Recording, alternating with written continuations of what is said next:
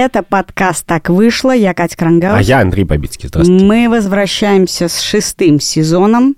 По-прежнему у вас есть возможность следить за нами даже когда мы на каникулах и даже когда мы не выпускаем подкасты в нашем телеграм-канале. Так вышло. Вы можете подписаться на наш Patreon. Партнер этого эпизода – сервис Aviasales еще. Это очень классный сервис. Он поможет не только путешествовать еще больше, чем мы это делали в последнее время, но и получать много выгоды от путешествий и много пользы при подготовке. А в середине выпуска будет наша совместная с Aviasales еще рубрика, в которой мы обсудим с Андреем, какие этические дилеммы стоят перед нами, когда мы готовимся к путешествиям и когда мы путешествуем. Мы по-прежнему в этом сезоне будем много говорить о книжках с помощью Андрея и разговаривать с разными людьми с помощью меня, но сегодня мы начинаем наш сезон с очень важной и актуальной темой. На наших глазах впервые в России разворачивается работающий институт отмены, и то, как он разворачивается, и как он сейчас э, будет устроен, мне кажется, дико важной историей. Мы сегодня поговорим о кейсе Егора Беликова, он кинокритик, и он серийный абьюзер в разных смыслах. Вот мы только что посмотрели с Катей интервью, которое Егор Беликов дал э, Ксении Собчак, и он отрицает многие из этих обвинений. Но за последний месяц появилось много-много, это минимум пять рассказов разных женщин о довольно мучительном опыте взаимодействия с ним. Одна из этих девушек получила сотрясение мозга. С одной стороны, мне хочется, чтобы мы не вдавались в обсуждение деталей, но очень важно, что у Ксении Собчак и Егор сказал, что он действительно нанес какие-то травмы, но не знал, какие, потому что он плохо видит. Одна девушка написала, что он посылал ее за закладками, мотивируя это тем, что ну, как бы известный человек и не может рисковать этим. Не могу промолчать в интервью Ксении Собчак. Он сказал, что забирала она их только потому, что он плохо видит, просто и не мог их найти. Да, да. У меня, кстати, была обратная ситуация. С своим другом ходил за закладками, чтобы его морально поддержать, чтобы ему было не так страшно. Я просто хочу еще уточнить, что, наверное, мы будем с тобой хихикать, и это наш защитный механизм. Да, потому что это довольно дикая история. Огромная часть того, что описали про Егора Беликова, избиение, удушение, закладки, выгоняние, значит, ночью из дома э, девушки, с которой он жил. В любые времена и в любые эпохи было запредельной мерзостью. Хорошо, поскольку это огромная тема, и мы к ней в разное время по-разному подступались, мы действительно еще раз говорим, что это, очевидно, большой кейс насилия. Это не какое-то сложно категоризируемое психологическое насилие, а очень конкретное насилие. Важная часть этой истории, этого разговора, судя по тому, что мы читаем вокруг, состоит в том, что Егор Беликов кинокритик и, вероятно, довольно известный. Я говорю вероятно, не чтобы принизить как-то его профессиональные заслуги, а потому что я просто не знаю этого. Но он курировал кинофестивали, писал во все известные журналы про кино. GQ, Афиша, искусство кино. Да, входил в редколлегию, насколько я понимаю, искусство кино. И в результате э, того, что происходит, и по его собственным признаниям в эфире у Собчак, профессиональной работы у него сейчас нету совсем, потому что все отказались с ним сотрудничать, а дальше как бы начинаются сложные дополнительные споры. И вот я хочу, чтобы мы сосредоточились максимально на том, что происходит в смысле отмены и в смысле так называемого наказания, которое мы наблюдаем. Почему так называемого наказания? Да, потому что я хочу с тобой поговорить про то, что такое наказание на самом деле угу. в этой ситуации и, и чего мы хотим э, в смысле наказания. Важно, что мы не ждем судебного наказания, потому что по словам Беликова, на него не заведено никакого дела, и вроде бы одна девушка говорила о том, э, что она хочет завести, но потом, кажется, передумала и стала говорить, что слишком судьба Егора Беликова ломается, и она этого тоже не хочет. Это мы сейчас тоже это не будем. Но я это очень понимаю. В смысле, в России ты очень часто не хочешь, чтобы человек попадал в уголовную систему вне зависимости от того, заслуживает он этого или нет. Просто Дум... ты этого не хочешь. Я думаю, что тут еще любая жертва насилия не так чисто и ясно мыслит относительно того да. человека, который его предпринимал. Так вот, э, значит, что происходит в смысле отмены? Уголовного наказания нет, мы не ждем суда, мы не ждем доказательства или оправдания. Его уволили изо всех мест, где он работал, с ними перестали сотрудничать Все издания. места, это GQ. кинотеатр «Окко», журнал GQ, э, Канал «Москва-24». канал «Москва-24» и, его фрилансерские какие-то сотрудничества. Его обсуждают все его сообщество и все его окружение. Что еще произошло? Он написал пост первый день, что он перевел 100 тысяч рублей в фонд «Сестры», который занимается помощью женщинам, пережившим насилие. Ходит к психиатру и психотерапевту, кажется, еще и до этого. Вот что произошло. У Ксении Собчак он говорит, что есть одно издание, которое готово сотрудничать с ним под псевдонимом, и что вот одна из девушек собирает на психотерапию, и когда у него появится финансовая возможность, он тоже ей переведет. Еще мы знаем, что в, в кинокритическом сообществе идет какой-то невероятный большой спор.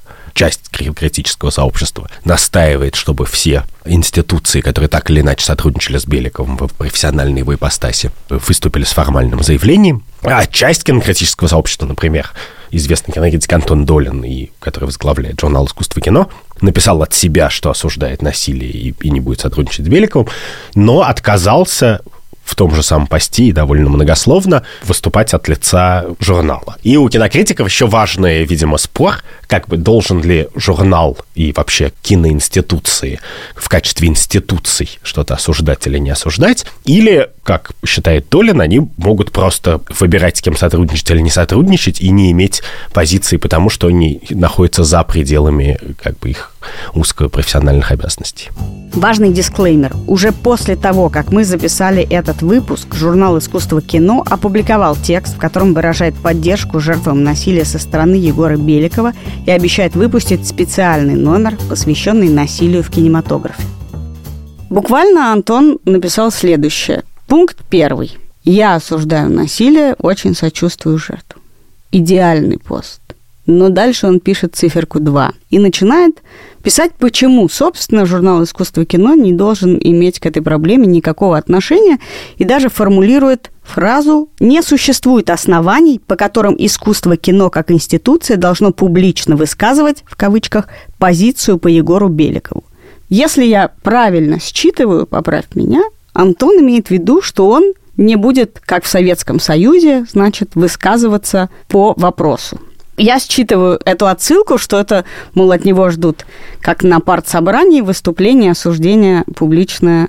Да, Да, еще важно, помимо этого, что Беликов, у него есть какой-то чат, публичный тоже открытый чат популярный, в котором он написал, что ему лично написал известный продюсер Евгений Никишов, я с ним знакома, он приходил ко мне на подкаст, очень симпатичный, что ему написал Евгений Никишов и поддержал его. Таким образом, еще выведя на поверхность несчастного Никишова, который написал ему в личку что-то, мы не знаем что. еще так случилось, что это касается кинокритики, а в кинокритике есть давняя война, которая ведется, условно говоря, между Антоном Долиным и Марией Кувшиновой. Война тяжелая, абсолютно изначально несопоставимыми мощностями. Важно знать следующее, что это, эта война вообще-то за смысл кинокритики, который состоит в том, что Мария Кувшинова настаивает очень последовательно, значит, разнообразно на то, что критика должна быть критикой в марксистском смысле, она должна критиковать основания киноиндустрии, она должна быть не встроена в э, киношные иерархии, должна их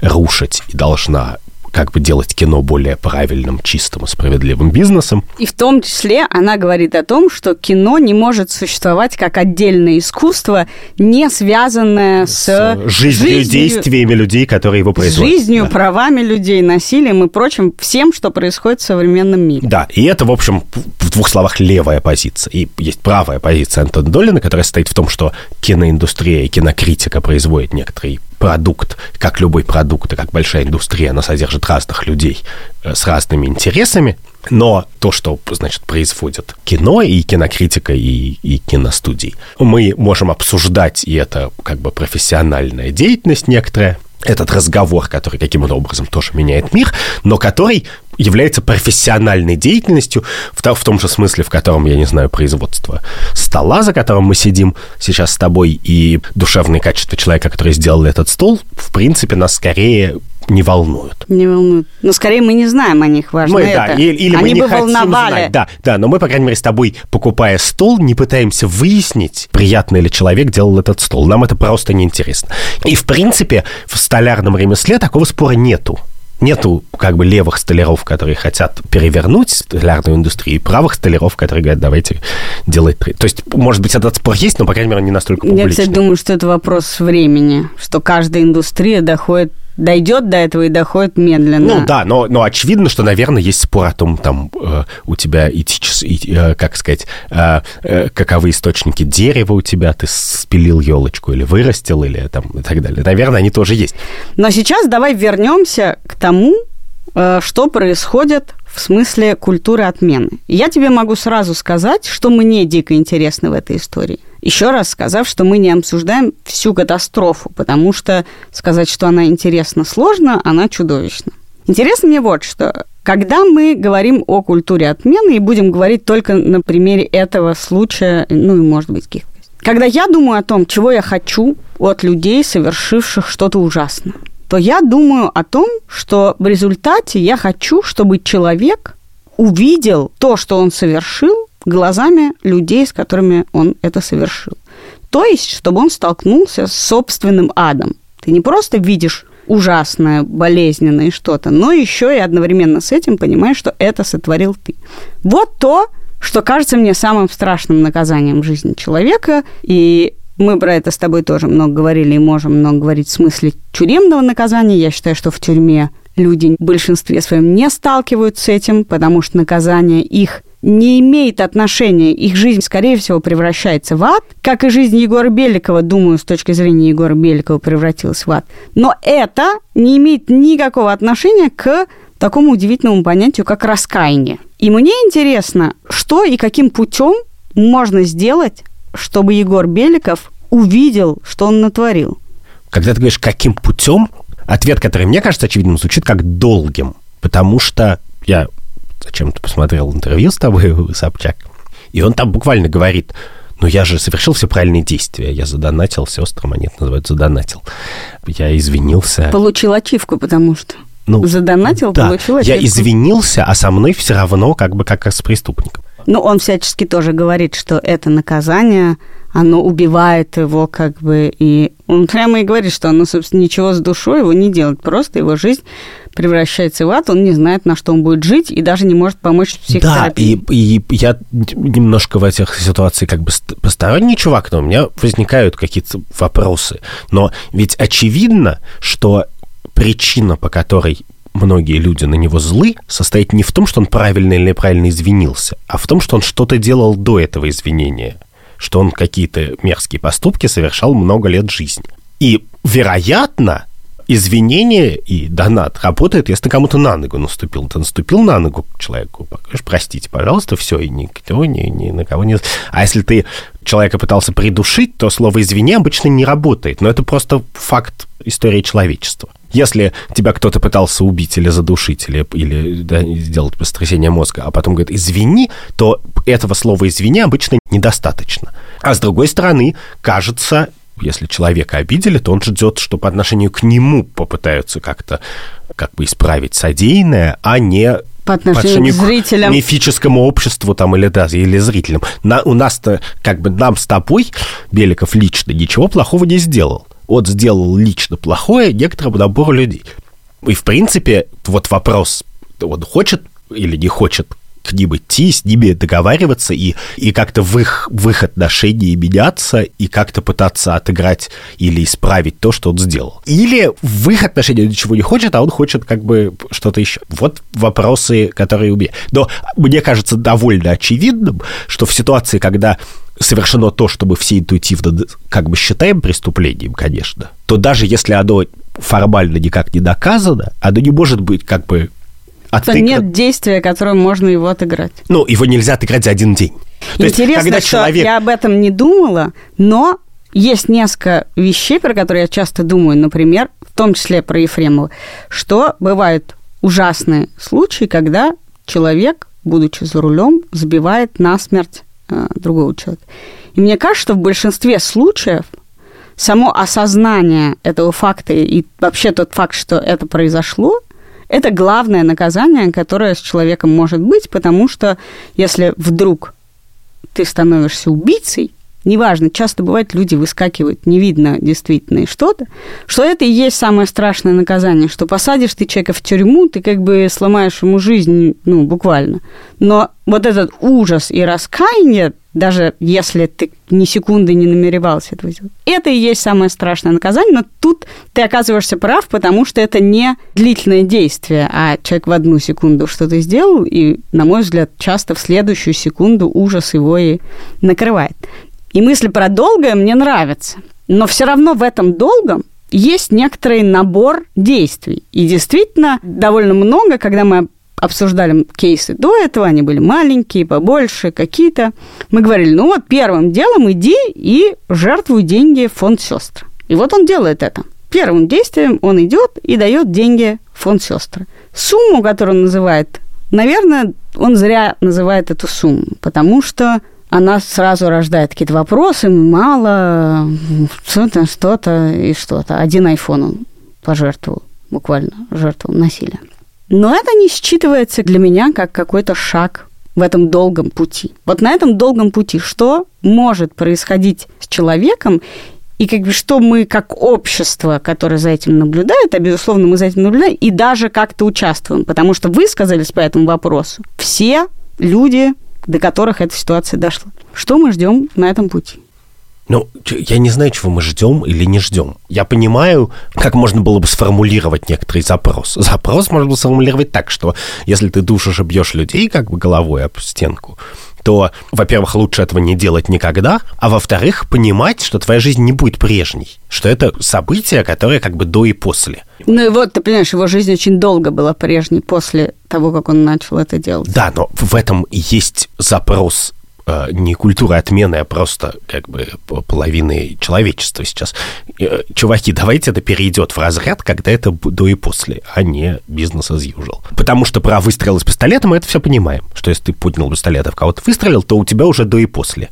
Как бы это многократно описано. Это Даже если человек... Алек Болдуин, и это да, не ты его заряжал. Да, да, да. Но вообще-то душить человека это тоже до и после. Просто, да, человечество немножко больше стало ценить человеческую жизнь. Да, но мы же все равно говорим об обществе как о некотором игроке в этой культуре отмена. Антон Долин и его искусство кино, безусловно, имеет некоторую роль. Он ее сыграл так, кто-то считает, что он должен сыграть ее по-другому. Ну, я думал бы, что, значит, есть журнал «Искусство кино», который, очевидно, привлекает людей, которые пишут про кино. Очевидно, кажется, что существуют такие непрофессиональные действия, в результате которых журнал «Искусство кино» перестает сотрудничать с людьми. Много где они как-то прописаны в больших корпорациях. В маленьких корпорациях, может быть, не так формально прописаны, но им и проще, потому что им проще расставаться да, с но интересно, что я, правда, верю, что они расстались с ним год назад, в смысле, он у них не работает, это только писал.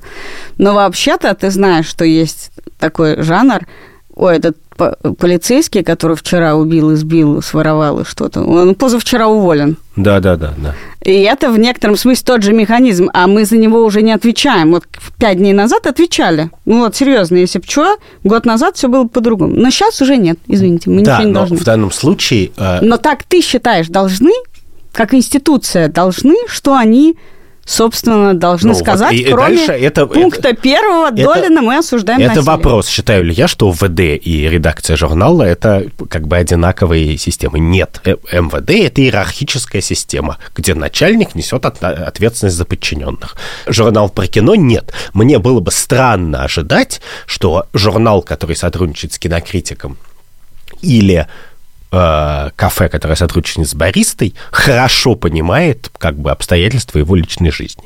Наверняка плохо.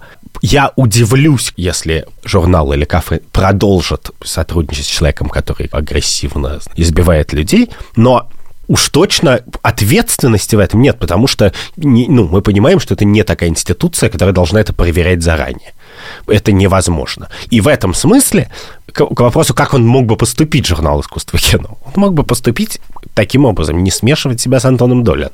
Ну, то есть, в смысле, мы же знаем, что э, искусство кино не сказ, ничего не сказал про эту историю из большого поста Антона Долина. Но вообще-то, если ты институция, и ты не хочешь про что-то отвечать, то и твой главный редактор тоже не должен про это писать у себя в Фейсбуке. А ты тогда, как институция, как королева Виктория, с прямой спиной просто молчишь на какую-то тему. Все, как бы у вас есть протоколы сотрудничества, как бы вы уволили неприятного сотрудника или преступного, или мерзкого, но в смысле комментировать вы это никак не будете. Если на нефтяной вышке, значит, один рабочий побьет другого, его, наверное, уволят, но как бы не будет точно так никак комментировать. Партнер этого эпизода – сервис Aviasales еще. И мы обсуждаем разные этические проблемы путешествий. Я начал делать табличку с всякими сложными этическими дилеммами, которые попадали путешественники с начала времен. Но начал я эту табличку... С себя. С себя. Ну, точнее, с любого человека, которого я знаю. Потому что первая этическая дилемма, в которую ты попадаешь, когда ты еще даже не летишь, а только получаешь визу, состоит в том, что ты идешь в визовый центр. И визовый центр заинтересован в том, чтобы узнать, что у тебя есть постоянно хорошая работа с хорошей зарплатой, что ты арендовал себе, значит, нормальную гостиницу на месте и купил авиабилеты. Когда ты получаешь визу, ты иногда ее получаешь, ну, как бы на всякий случай. Или тебе надо полететь в э, какую-нибудь страну, которая не дает быстро долгих виз и так далее. Страны Шенгенского союза, короче, сталкиваются с проблемами нашей совести гораздо чаще, чем другие. Да, потому что буквально иногда смотришь на папку документов, собранных в посольстве, и понимаешь, что, в принципе, каждый документ там это в некотором смысле вранье. И еще и потому, что очень часто ты идешь в посольство не той страны, куда ты летишь, а той, в которой проще получить визу. Да, и они тебя спрашивают, специально там есть вопрос в анкете, но ты на него отвечаешь неправильно. Конечно. Я знаю людей, которые не врут в жизни, но вот в этой жизненной ситуации, кажется, врут все просто. Ну, так или иначе. Как бы фальшивая справка с работы, фальшивый доход, фальшивый букинг. Или даже он как бы формально не фальшивый, то у меня не фальшивый букинг. Он просто я его потом отменю, может быть. Бесплатная отмена. Бесплатной отменой. Но по сути это, конечно же, введение в заблуждение, потому что ты близко не собирался там жить и, может быть, вбил туда карточку, на которой 4 рубля, чтобы, если ты забудешь отменить, тебя не списали полностью. Ты прям, ты прям идешь по-живому. Да. Но, во-первых, мне кажется, очень важно понимать, что в мире, в котором мы сейчас живем, постпандемическом, люди отбрасывают всякие этические сомнения ради путешествий. Нахрен вашу этику. Я хочу увидеть море голубое. А я расскажу тебе историю. Одна моя подруга и я однажды решили полететь в Америку. Это были те времена, когда американское посольство А еще работало, но Б уже и еще довольно жестко относилась к выдаче виз. Поэтому, когда ты шел в посольство, надо было все доказывать. А у моей подруги был там дядя и тетя. И она уже была в Америке, а я год был, знаешь, 2004. Никогда не была в Америке. Не, не, не уверена была, что Америка существует еще, я душу. Да, да, но очень хотел туда попасть. И надо было принести как можно больше доказательств того, что ты не останешься в Америке. А поскольку ты молодая женщина, как тогда еще в Америке считалось действительно приличным, думать любая молодая, свободная, не отягощенная, значит, каким-то недвижимостью и семьей, женщина мечтает там остаться. У меня было немного всего. У меня не было недвижимости, у меня была машина и собачка. И никаких связей в Америке. Поэтому было решено, что для пущей убедительности я вступлю в фейковую переписку с ее дядей, с которым я тогда виделась пару раз в жизни. И мы долго-долго вели с ним странную переписку, потому что разговаривать нам было нечем. Сейчас бы я, если прочла, решила бы, что это очень сомнительная история очень странной связи людей, которые всячески пытаются сделать вид, что, что они знакомы. Что они знакомы, и ничего не происходит. На самом деле она, так сказать, русская проститутка, которую сейчас спрячут в подвале. И вот с этой распечатанной перепиской и с ПТСом машины я отправилась, было мне, соответственно, сколько? 19 лет. Потому что я помню дату, которая стояла на печати отказа. Мы пошли к окошку, и дальше очень мило мы разговаривали с человеком. Я им показывала переписку. У меня был железобетонный аргумент, что у меня собака. И нормальные женщины, одинокие, никогда не бросят свою собаку. И он очень мило со мной разговаривал. И через полчаса выдал Отказ. Самый унизительный документ в моей жизни и травму, которую я проживала, реальную травму. Мы заплакали. И еще 7 лет я не ездила в Америку и впервые поехала в нее только в 2010 году, 6 лет. И, собственно, ты описала, в чем состоит сейчас дилемма. Потому что, в, с одной стороны, любой человек интуитивно ему кажется, что вообще это свинство не пускать людей в страну, как бы. Ну и вообще вот эти барьеры бесконечные, совершенно бессмысленные, ненужные и унизительные. А с другой стороны, плохо врать, но они сами напрашиваются. Ты должен врать, чтобы доказать правду, на самом Да, деле, да. понимаешь? Что ты Да. при- прилетишь и улетишь. Да, а правда ровно в этом и состоит, что нет, чуваки, я не собираюсь вас вести тайного бизнеса, ничего нет, я хочу приехать, потратить деньги и вернуться счастливой домой. И ради этой простой человеческой правды ты совершаешь действительно кучу вранья, не понятно зачем. Да, но главное, что с другой стороны выстраивается система, в которой как бы каждый должен врать. Ну, понемножку, но на самом деле каждый. Более того, скорее всего, в визовом центре они неплохо знают, что большая часть этих бумажек вранье. И я, конечно же, считаю, что система аморальнее, чем наш частный выбор. То есть гораздо, гораздо То есть безнравственнее. мы жертвы. Да, мы Наше же- вранье – это жертва их системы. Да, потому что люди должны иногда путешествовать, иногда по туристическим целям, а иногда просто к родственникам и так далее. И система, которая настаивает на том, что в миллион раз проще и дешевле как бы наврать, чем получить все честно, эта система по определению, мне кажется, более Ты безнравственной. знаешь, просто по определению значит, что мы так хотим путешествовать, что даже мы, как ведущие этического подкаста, готовы свалить всю вину за наше вранье на других людей.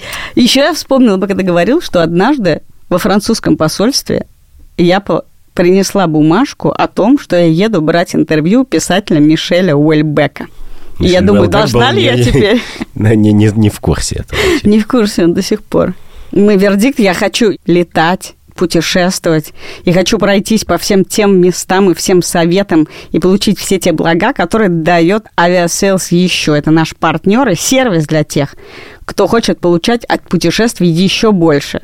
То есть путешествие, во-первых, и еще что-нибудь. Этот сервис стоит 1490 рублей в год, А с промокодом так вышло еще на 10% меньше, то есть на 149 рублей меньше. Промокод пишется русскими буквами. И покупку этого сервиса можно очень быстро отбить за счет кэшбэков на отели. Кстати, кэшбэки стали работать очень классно, и в России работают классно. Страховки, аренду автомобилей.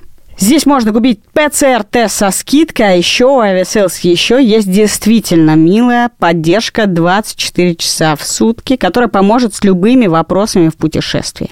Ну и неформальные гиды по разным городам. Ссылка в описании подкаста. А я напоследок хочу сказать, чуваки, сделайте такую систему, что можно было ничего не вря, по- н- не совершив никакой нечестности, поехать куда-нибудь. Просто сказать, чувак, у меня 17 виз ваших стоит, может, вы 18 так мне поверите. как?» Интересно, что ты упомянул ситуацию, в которой я находилась в качестве вот этого рядового сотрудника. И это касается истории Ивана Колпакова и «Медузы». И интересно это еще и потому, что директор «Медузы» Галина Тимченко написала пост, в котором она пишет, а что же это за манера-то у всех? Обосрался и сразу уходишь. Я сделал что-то не то, я увольняюсь. Он сделал что-то не то, пусть он увольняется. А куда же делась старая добрая привычка за собой убираться? Вот один мальчик хотел уйти из дома, а ему мама сказала, хорошо, только сначала комнату свою убери. И он убрался и никуда не ушел. И вообще, почему бы не прибраться за собой перед тем, как сливаться? В истории с Иваном Колпаковым как раз разворачивалась интересная для меня ситуация, которая про непропорциональность наказания, которая никак не способствует никакому осознанию того, что произошло. История, я напомню вкратце, такая. Иван Колпаков на корпоративной вечеринке схватил за попу жену сотрудника. После чего это вскрылось, это вскрылось публично. И дальше на некоторое время Иван отстранился с поста главного редактора, было сделано заявление от «Медузы». Все сотрудники «Медузы» публично молчали, никто ничего ни разу не написал в Фейсбуке, после чего в течение некоторого времени человек 10 из «Медузы» уволилось и уехало в Москву, и Иван Колпаков вернулся на должность главного редактора. При этом все, что произошло с «Медузой», произошло не потому, что все считали, что на вечеринке произошла катастрофа, а потому, что люди перестали слышать друг друга. Иван с Галей решили, что все предатели, э, что кто-то слил, кто-то против, кто-то что-то. И, в общем, в жизни Ивана произошла некоторая катастрофа. Он считает, что часть близких ему людей оказались предатели, что его прокляли, что его переполоскали. Более-менее в тот момент провалилось издание, у него были проблемы с финансами и так далее, и так далее. И он живет в некотором, я не знаю, как он живет сейчас и как он жил эти два года, но по ощущению для него это огромная тоже травма. Что, на мой взгляд, несопоставимо с тем, что произошло на этой вечеринке. Это, я считаю, был майнер кейс, но все-таки кейс. И я не думаю, что он понял, почему это действие было так неприятно и некрасиво для этой девушки, но получил адово наказание. И это про то, как институция может или не может высказываться, и про то, кто за что несет ответственность и должны ли сотрудники высказываться. Я, например, не знаю, правильно ли было тогда, что все... Наверное, правильно было, что все молчали, пока разбирались внутри. Но это случай, когда ад происходит в жизни человека, кажется мне, а столкновение с тем, что произошло, не происходит. Так проблема э, непроговоренности всего, она в этом и состоит. Что вообще-то если бы э, все люди на Земле лучше говорили, когда они чувствуют себя законно возмущенными и обиженными, лучше говорили, чего они хотят друг от друга, там, в частности, в ситуации, когда кто-то очень неправ, то было бы всем проще, включая тех, кто неправ. Подожди, ну ты сейчас буквально переносишь ответственность на жертву. Ты нет. больше, лучше давай проговаривай. Нет, нет, я как раз, как раз, как раз, подожди секунду. Жертва в нашей нынешней реальности это единственный человек, который вообще говорит. Хотя ему сложнее всех, или ей сложнее всех говорить, но говорит всегда жертва и начинает этот разговор. Но дальше проблема в том, что у каждого человека вообще-то должны быть очень понятные желания, ожидания, запросы. И обычно, например, если, как в ситуации вроде Беликова, когда жертва пишет про абьюз, да, она уже давно пишет не потому, что хочет личного извинения, а потому, что думает, ну, как бы, ну, харе уже как бы, ну, надо просто других предупредить. Когда ты уже хочешь других предупредить, тебе уже, наверное, не нужно личное извинение. Ну, то есть, насколько успела девушка, которую Егор там 4 года назад обидел, не обидел, а просто как бы абьюзил, в, насколько ей уже сейчас, через 4 года, это важно или не важно? Это очень сложно нам сказать. Я не знаю, я думаю, что жертвам абьюза очень сложно и долго тоже, особенно если это длилось, разбираться с тем, ну, да. что им нужно, а что им только сделает хуже. И в том числе, что им нужно, а что сделает хуже от человека, который с ними это совершал. Но все-таки я хочу понять, каким образом, что помогает человеку столкнуться с тем плохим, что он делал для других. Я сталкивалась несколько раз в жизни с этим ужасом, да, когда ты вдруг видишь, что именно ты делал и как это мог чувствовать другой человек. И у меня нету общего правила, ну, кроме бесконечно вот это, сходите к психотерапевту, что не всегда людям помогает, потому что некоторые психотерапевты работают в тех методах, которые тебя поддерживают, они помогают тебе вообще себя деконструировать и все это увидеть. Но скажи мне, вот если бы ты понял, что какой-то человек, который совершал плохие поступки, сейчас не хочу категоризировать, что ты прям увидел бы, что он в этом аду собственного раскаяния побывал, у тебя бы осталась эта ярость и злость на него? Да у меня нет этой ярости и злости. Это еще одна важная вещь, что когда один человек наносит вред другому, то мы вообще-то, и я как сторонний наблюдатель, мне хотелось бы, чтобы он в первую очередь пытался компенсировать этот нанесенный вред конкретному человеку. Прибрать за собой. Именно, да, что нет никакого общества, которое страдает. То есть оно страдает, но очень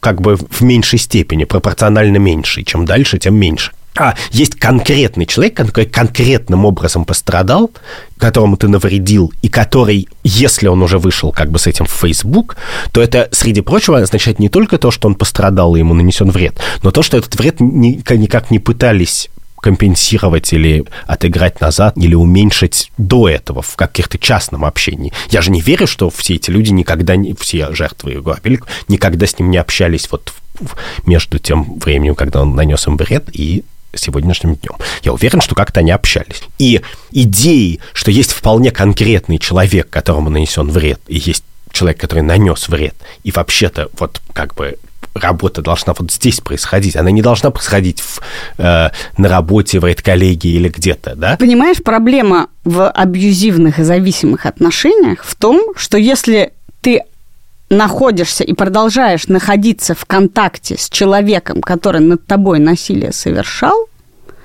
то эта проблема не решается. Конечно. Да, я понимаю, да, что, что это может Даже быть... если он будет ходить, мыть полы э, э, и, не знаю, готовить еду, носить цветы и решать все твои проблемы, то для тебя эту твою травму, а, это только будет длить ее, а не поможет тебе выйти. Но, поглядите, человечество нет простого ответа на вопрос, как такого рода травму чинить. То есть, если бы у нас была простая штука, значит, я не знаю, две таблетки, букет цветов, как бы 17 извинений и что-то, жизнь была бы, наверное, проще. Или там сумма денег. Знаешь, вот у исландцев тысячу лет назад у них, или даже у, в России, была просто вира. Вира – это плата за... Э, Проискурант. Да, это проискурантное преступление. Вот у, у, как бы, если ты убил человека, то ты как бы там 15 овец его семье отдаешь, как бы, и все. И типа чики-поки, как бы. Но мы же не можем реально жить в мире, в котором ты душишь человека, и как бы потом как бы 100 тысяч, а мы в расчете. Мне кажется, что в этом конкретном случае психологического и сексуального насилия ты переживать это, проживать и излечивать, если, дай бог, это получится, должен без человека это насилие нанесшего. И в этом смысле, как следствие этого, искуплять это насильник должен отдельно от жертвы. И в этом смысле твоя идея, что он должен исправлять для того, кого он обидел и мучил, не работает. Нет, на самом деле все равно работает, потому что мне кажется, что в этой ситуации, когда нет суда нашего вот этого общества, суд с молоточком судья сидит, что кто судья? Судья в конечном итоге – жертва. Мы как общество можем сказать, что это возмещение ущерба, это уже перебор, а это недобор, но вообще-то судьей является жертвой. И, в принципе, существует миллион способов... Но она в измененном состоянии сознания, в измененном состоянии отношений с этим человеком. Да, и, и, и, и может при этом через три года написать пост, а может подумать, что, кажется, он прошел какую-то свою дорогу в Дамаск, и, и может быть, я не буду писать пост, а может быть, он и так исправится. Но просто у, у, у человечества есть же много способов взаимодействовать с тем плохим, что ты сделал. Подожди, ну то есть ты хочешь сказать, что если завтра Егор Беликов свяжется со всеми этими жертвами, они явно, у них это место болит до сих пор, значит, он имеет над ними какое-то действие. И послезавтра они все напишут, что я прощаю Егора Беликова, он исправился. Он прям передо мной извинился, я ему верю. Для тебя этот кейс будет исчерпан таким образом, и все могут взять его обратно на работу. Я думаю, честно говоря, что это гипотетический разговор бессмысленный, потому что если бы он пытался деятельно как-то э, исправить нанесенный ущерб, этих постов бы не было. Обычно для того, чтобы человек попал в фокус как бы такого, такого рода обсуждения и осуждения, нужно, чтобы было две вещи выполнены. Во-первых, он должен сделать что-то мерзкое, а во-вторых, он должен никакими своими собственными средствами не пытаться эту проблему решить потому что тогда за него ее начинают решать люди снаружи. Вообще-то, как мы знаем, любые люди на Земле очень долго, и я скорее считаю, что это хорошо, а не плохо, по крайней мере, это не очень плохо, позволяют вокруг себя как бы происходить странным вещам и вмешиваются только когда они уже думают, что что-то перебор. И это требует соблюдения двух условий, чтобы, а, было что-то случалось очень мерзкое и неприятное, а б, оно либо случалось постоянно и все время, либо как бы мы понимали, что оно по каким-то причинам хуже, и это как бы не обязательно насилие даже. Если человек просто бухает, как бы, то мы обычно в это довольно долго не вмешиваемся, а интервенцию мы устраиваем, ну, как бы публичную, в тот момент, когда он, я не знаю, там пьяный садится за руль или, я не знаю, падает с лестницы или что-то. То есть нужно, чтобы выполнялось два условия. Не одно, а два. Нужно... Ну вот смотри, есть кейс, который нарушает то, что ты сказал. Это кейс комика Луис Сике. Когда он в течение долгого времени имел странную привычку мастурбировать при человеке, который этого не хочет, при женщинах, которые этого не хотели, и звонил им по телефону и мастурбировал, или они заходили к нему, и он тоже таким образом э, удовлетворял свои желания. Когда началась вся история с Мету и с Харви Вайнштейном, и уже с э, Кевином Спейси, Луис Сикей позвонил и связался со всеми женщинами до того, как эта история вскрылась. И извинился перед ним. Да. Таким образом, нарушив твое второе правило до того, как эта история вскрылась, он совершил действие. Более того, на него распространилась культура отмены. В некотором смысле его кино, которое выходило чуть ли там типа не на следующей неделе, было снято. Ему закрыт путь к выступлениям в Америке во-первых, очевидным образом э, и, культура но, но по отношению к Луисе Кею да, гораздо, была мягка. Гораздо Именно. Мягко. Он выступает в Европе, у него вышел новый спешл. Мне кажется, это все, что ты рассказываешь, это на мою мельницу вода. Да? Да. Мне кажется, он, короче, пожалел об да нет, этом. Нет, потому что и мы... получил равноценно как бы тому, что произошло, и попустил его все-таки нет, просто, Отпустили. А, во-первых, во-первых, мы интуитивно понимаем, что, э, хотя это отвратительно совершенно, значит, доставать член при людях, которые не хотят на него смотреть, но это совсем не то же самое, что их душить, как бы запирать, выгонять на мороз и так далее. Все-таки у нас, мы как бы понимаем, что есть вещи хуже и лучше. А во-вторых, как бы мы понимаем, что... Что значит мы понимаем? У меня не, нету весов никаких, а есть сумма суждений. Понимаешь, что настоящая отмена случается, когда она более-менее единодушная.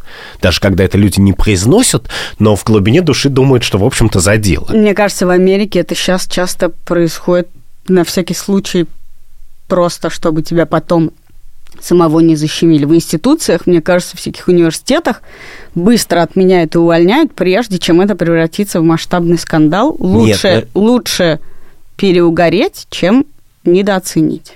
Ну, про систему э, американских университетов мы еще поговорим, это какая-то отдельная история. Но в целом я против, как бы, мне кажется, не идеальном словосочетания культура отмены, потому что это более сложная вещь, чем хочется представить. Нет, как бы... А что это? Три, три активистки в Твиттере не способны, как бы, отменить человека. Никогда обычно и, и они это понимают, и человек это понимает, и, и существуют культурные и социальные иерархии, и действительно человека отменить просто, если ты хочешь, чтобы отменить человека, нужно, чтобы в обществе было широко а, распространена идея, что вообще-то действительно мы тоже с этим человеком не хотим иметь ничего общего. Джоун Роулинг отменить невозможно, потому что большая часть людей на Земле интуитивно и, и вполне осознанно как бы считают, что Джоан Роллинг ничего плохого не сделала, и что мы будем читать ее книжки, что она, значит, отличный человек и писатель. И у меня есть абсолютное убеждение, и пока ни, никакие новостные поводы, за которыми я следил, его не изменили. Что культура отмены, как бы, как бы ее не критиковали, э, что отмена, когда мы ее видим, она происходит в тот момент, когда более-менее любой сторонний наблюдатель согласен с тем, что как бы действительно случилось что-то из ряда вон выходящее, и действительно как бы нарушитель не совершил необходимых действий, чтобы попытаться минимизировать вред. Я, может быть, изменю свое мнение, если я увижу какой-то обратный случай. Можем мы на секунду проговорить, что такое отмена? Как я понимаю это? Что мы лишаем человека возможности высказываться работать там, где он работал, и иметь те блага, которые он имел. Мы нет, таким... нет, нет, нет. Конечно, мне кажется, что культура отмены относится исключительно к профессиональной области. Что это э, явление, ну, в тех случаях, всех, когда обсуждается, которое состоит в том, что человек, у которого есть э, профессиональная или важная или социальная позиция, мы совершаем действия и настаиваем на том, чтобы эта его профессиональная или социальная позиция больше не существовало, хотя его прекращение может не быть непрофессиональным и не относиться к этой То позиции. есть, если он перейдет в соседнюю профессиональную область, это все равно будет культура отмены. Все равно мы его отменили как кинокритика, а он вырос как кто? Как пилот самолета, да, я думаю, что, что если кинокритик перейдет в Музейный пилот... работник, директор музея. Ну, я говорю, что музейный директор музея это какая-то социальная важная, да. Что люди, которые... Э, э, это сложно, потому что мне, я не уверен, что слово культура отмены используют люди, которые как бы за нее, а скорее угу. ее чаще используют люди, которые против. Но Смысл состоит в следующем, что в обществе есть типа важные позиции, и эти важные позиции или просто позиции, которые э, руководящие, когда ты руководишь людьми, человек, который совершил некоторый набор действий, занимать не может. А представь себе, извини, мы немножко все-таки уходим да. в какой-то гипотетизм, что Егор Беликов становится озеленителем. Да. Это не имеет отношения, да, он да. как-то же может зарабатывать. Вот он зарабатывает, и он становится известным озеленителем. Его приглашают стать главным озеленителем Москвы. Это ок было бы с точки зрения того, что, ну вот он начал, вырос в какой-то другой области, и как бы не занимал никакую важную должность. Понимаешь, это интересный вопрос, потому что нет на него ответа, потому что... То есть есть много людей на Земле, которые э, считают, что кинокритик – это важ, более важный член общества, чем озеленитель, да. И мне кажется, что вот эту идею, что, я не знаю, журнал искусства кино должен высказываться по, по кейсу Беликова там, и так далее, она с этим связана напрямую.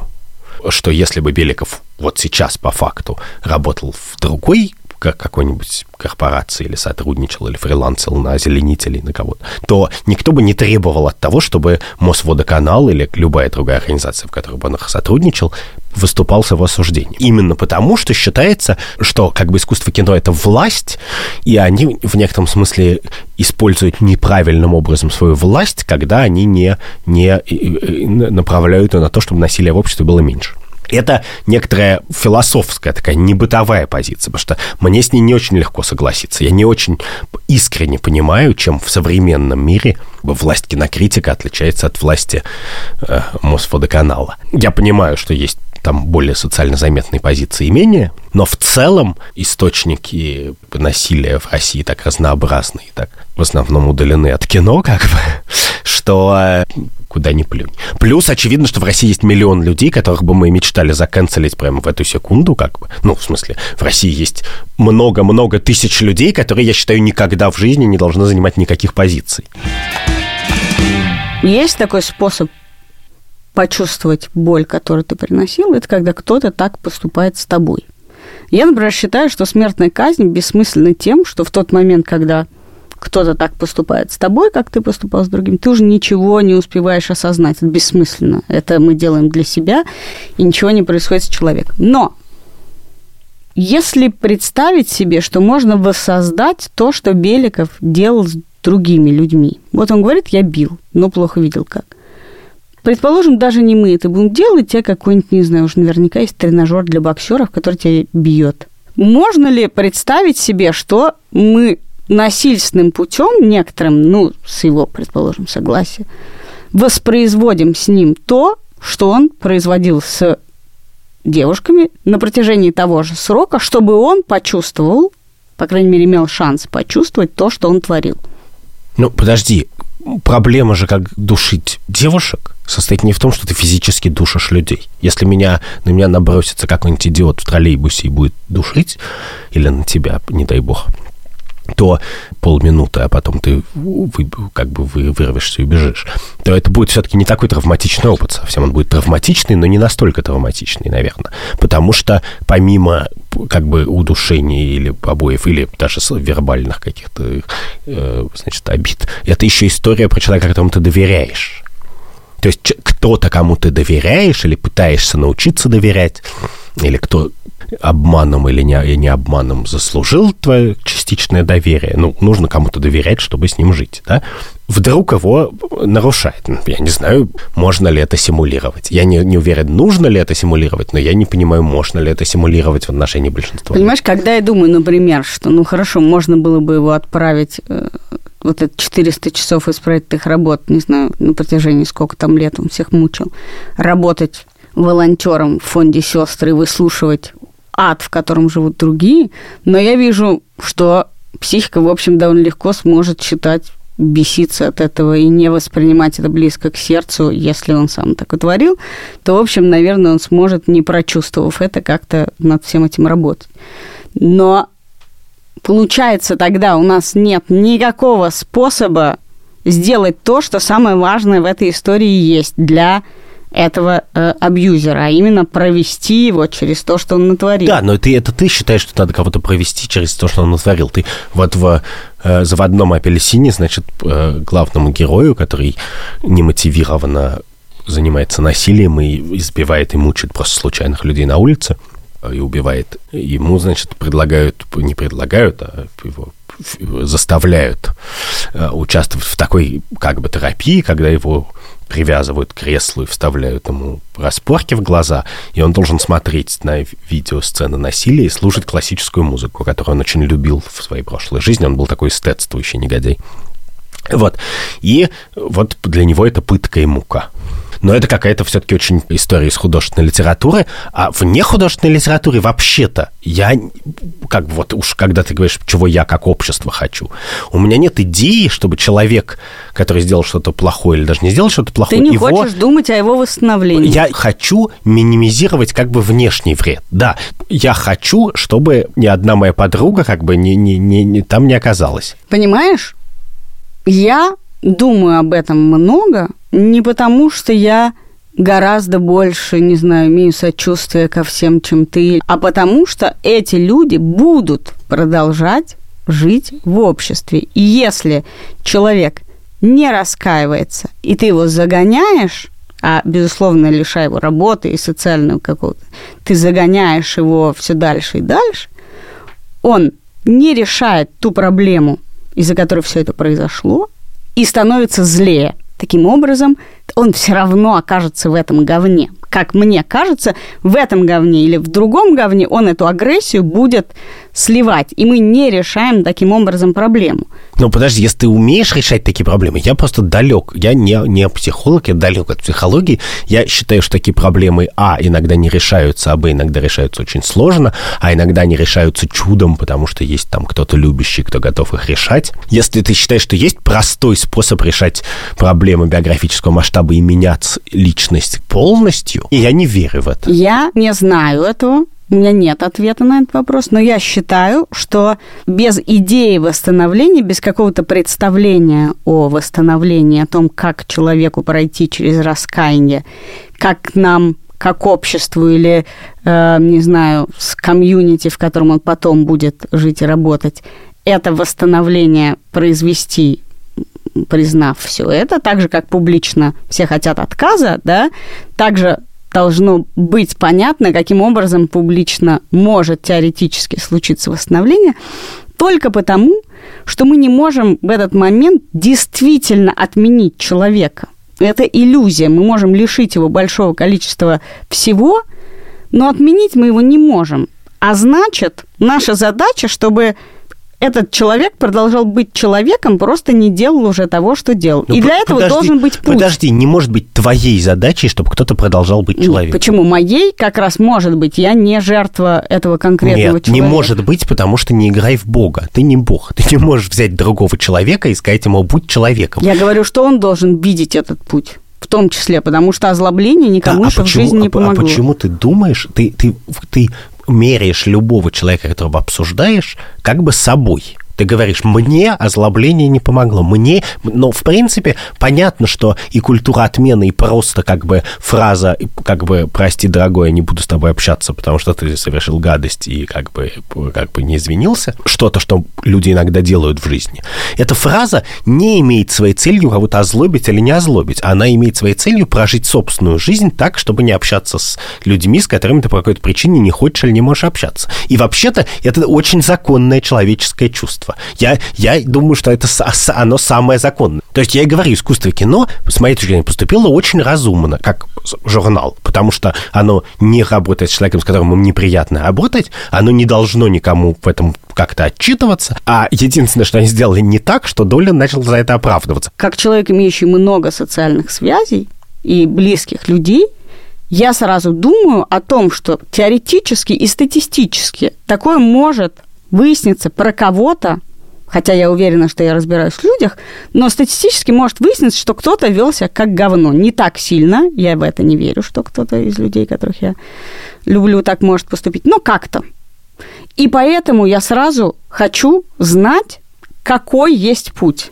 Но путь начинается с того... Потому что я знаю, что я с этими людьми Путь- хочу прожить Именно, жизнь. именно. Путь начинается с того, что есть человек, в данном случае Катя Крангаус, который хочет с тобой прожить жизнь. И я на- надеюсь, что когда, значит, не дай бог, кому-то твоему знакомому как бы окажется, что он в такой ситуации, оказался Беликов, ты ему придешь и расскажешь, как бы, э, в чем, Поэтому я хочу чем- знать путь. в чем, собственно, стоит проблема. И для начала ты придешь и скажешь, чувак, проблема не в том, что ты извинился или не извинился, а проблема в том, что ты кого-то побил. И Потому что ты не понимаешь, и что тебе- ты и ты, да, и ты не понимаешь, что ты сделал. Давай мы попытаемся понять, что ты сделал. И если у, у этого человека найдешься ты, и у тебя будет силы и, и время, и желание, то ты, может быть, это сделаешь. И ему очень повезет. Потому что проблема, конечно же, Конечно, люди, э, значит, совершают гадости, в частности, потому что у них проблемы с социальным обустройством вокруг них. Но вообще-то наличие тебя или кого- вообще как бы заинтересованных людей в идеале. Это и есть путь. Ну, это вообще-то самый понятный путь, да. Чтобы не обсуждать, кто где кого в, в Инстаграме, значит, поддержал, а, а люди, про которые, которые тебя поддержат каким-то осмыслом, не, не обязательно скажут, ты прав, но, по крайней мере, скажут, как бы, ты не прав, но, по крайней мере, давай, значит, что-нибудь с этим делать. Хотя сейчас человек, который захочет пройти этот путь с, с абьюзером, он, конечно, у него тоже мало, мало социальных шансов, чтобы его не осудили. Но, Андрюх, я хочу тебе сказать, что я скучала по тебе. Да. Я рада, что мы вернулись. Да, и у нас очень много планов. Теперь у меня так много тем, что я в э, телеграм-канале так вышла. Прошу помочь мне приоритизировать и выстроить порядок постов. Это был подкаст «Так вышло». Я Катя Крангаус. А я Андрей Бабицкий. Подписывайтесь на наш Patreon. Это подкаст студии «Либо-либо», который мы сделали вместе с редактором Андреем Борзенко Продюсером Кириллом Сычевым. и звукорежиссером Ильдаром Фатаховым. А текстовые варианты выпусков и другие интересные посты вы можете найти на нашей странице в Яндекс.Кью.